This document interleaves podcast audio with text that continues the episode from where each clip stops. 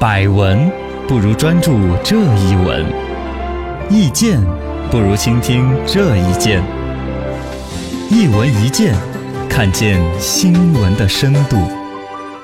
今天我们的深度来说一个该要重拳打击的一个领域，叫做福利机嗯啊、这是最近有记者去暗访出来，现在网络上面的所谓福利机的现象泛呃泛滥的一种情况，因为是它主要指向于一些未成年人嘛，对于未成年人的保嗯护，一说我们有未成年人保护法，大家都好像保护过头了怎么样？其实，在真的特别受到伤害需要保护的一个领域，缺少引导的一些东西，呃，网络上面呢，这个还是一个灰色地带呀。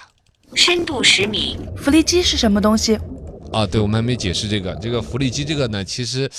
反正说起来，其实真一说透了，大家还是觉得很痛心的一个领域，可对能平常都没注意到。首先，它的外表是那种 cosplay，就啊是一些动漫角色的那种服装啊之类的。看似有一些动漫啊、游嗯戏啊里边有一些角色很酷、很帅的，年轻人们喜欢，他们去玩 cosplay，就把服装扮得跟动画片里边的人物一样，是，好像是挺健康的一种玩法呀。嗯，但其实这背后慢慢玩出来一种叫福利机的玩法，就开始把色情跟它相关了。没错，啊就是大概你一看，好像是一个玩 cosplay 的少女平台上面在把自己 cosplay 的照片嗯分享给其他的玩家们，大家都喜欢这个卡通，你看看我扮的像不像？哎其实背后开始出现了一些群、一些会会员费呀、售卖照片呐、嗯不是以扮得像不像为标准啊而。是尺度大不大？尺不大、暴不暴露啊，这些啊啊对以呃前有所谓的少女援交事件嘛，日本最开始有这种对文化的对， cosplay 动漫也是从日本开始玩起嗯来对，援交这种也是从他们那儿玩起来。是的，现在把这两者有点儿相结合那结合种。起来，嗯甚至 cosplay 的跟援交的那些成分，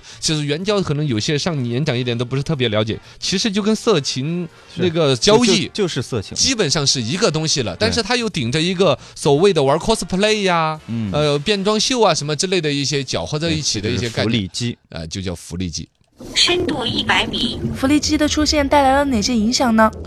呃，这个肯定是很恶劣的一些影响嘛。他就说已经出现一些色情交易的一种方式，拿这个东西拿来掩盖起来。是之前是杭州市已经捣毁过几个类似的案件了，有几个那种专门的 APP 就做这个生意。嗯，什么七色小公举啊，什么九月九啊，什么 PR 公社啊这些啊，呃，它外边呢撑起来就是什么美少女直播啊直播那些，但其实做的生意涉好像黄就了这一类的涉黄的，十多个省抓了九十多个人嘛，都是搞这种事情的，而且搞这种所谓福利机那种网站的人，还更可怕的是，基本上比如说参与里边的所谓的福利机，比如说一个小女生嗯穿成一个什么女仆形象，什么对对可爱的对对卡通形象，她是未成年人，首先对她伤害很大，她将来的成长是吧，怎么怎么样？而一个现在已经可怕到这个网络的搭建造这个 APP 的好多都是未成年人，嗯，因为他们那个哦圈子特别懂，有这种需求啊。是做这个事情的人啦，金钱诱惑、暴力、威逼利诱各种方式去把更多未成年人裹挟到这个游戏当中去。哎呀，这路就走偏了。而且这里边更让人担心的是，他会把一些正正常常有 cosplay 爱好的一些年轻人可能搅进来。嗯，你想 cosplay 那些衣服动不动几千上万的，对很贵，我们在舞台上会碰到一些玩 cosplay 的，就想得通，为什么呢？嗯他上一套衣服动不动几千上万的话，他很出来费演劲出，对这里有个房地产老板搞了一个什么欧陆风情的什么新盘开开售、呃开售了，让他们然来后走一他下就。要走一下，摆个 pose，打个小扇子，怎么怎么样？是哎，然后呢，有的人看着，哎，有一个新鲜劲儿，嗯他又挣了一笔钱，然后他挣的钱去反哺他这个 cosplay 的爱好，对，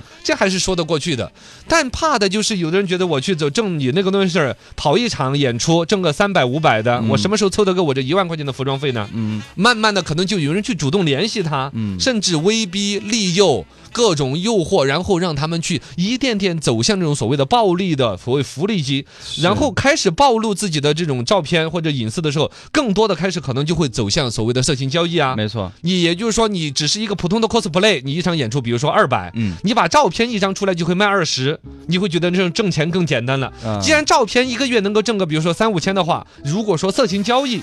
一点点他的心可能就会陷进这个哎违法产业的里道面路去上了。走了。对于这些影响，有触犯明确的法律吗？这个如果说实实在在它是一个色情交易的话，肯定是有法律肯定能是管得违着法的嗯现在最关键在于它是在那个边缘上。你说色情吧，它又不是特别，就说跟那种常规而说且的。还是未成年，哎，这个最近呢，关于未成年人保护法的一个修改征求意见那些各方面都很关注。一方面呢，就是有校园霸凌里边，霸凌的一方和被霸凌的一方的究竟该保护谁？对啊，这个好像是一个呼吁。另外一些这种所谓喜你喜未成年人已经开始涉猎的软色情这块儿，嗯其实大家也是很希望它能够在未成年人保护法法当中能够更多的体现，比如说这些交易平台，是如果说是成年人的色情交易，嘎，比如说公安叔叔咵冲进来，怎么样把该他怎么抓来了怎么来，惩罚；未成年人的话，那么他的监护人的责任嗯，尤其这些平台的惩罚应该是更严重的。对啊，他打了一个擦边球，反而好像还跟那些什么卖淫罪呀、啊涉黄罪，好像还定性定不住他，对你这个这个就很讨厌不了，好嘎弄，嗯，就说未成年人保护法真正的意思是对于未成年人的伤害应该从重从严的去处罚的一个意思，对。嗯但实际在执行，行的过程当中变成了说未成年人犯罪的时候，嗯，他好像要这个是从个保护轻的伞的一对个，对，未成年人进行犯罪，好像在保护他了，嗯而那边被受伤害的未成年人的保护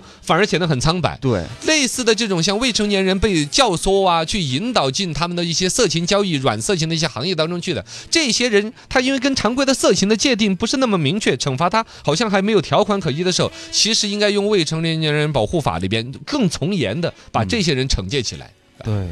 反正未成年人，我们都说祖国的花朵怎么样去保护全社会的责任，但其实真正落到有一些特殊的一些领域，尤其网络这种新生事物，嗯，呃，全社会没有怎么特别，就我就是这一次做这个新闻才会才看知到道有这个福利机这样一种逻辑和一种玩法。嗯但其实当我们这一些不怎么关联的行业都了解就的在时候，他们那个圈子啊已经是是很泛滥、没影响错很恶劣的是了。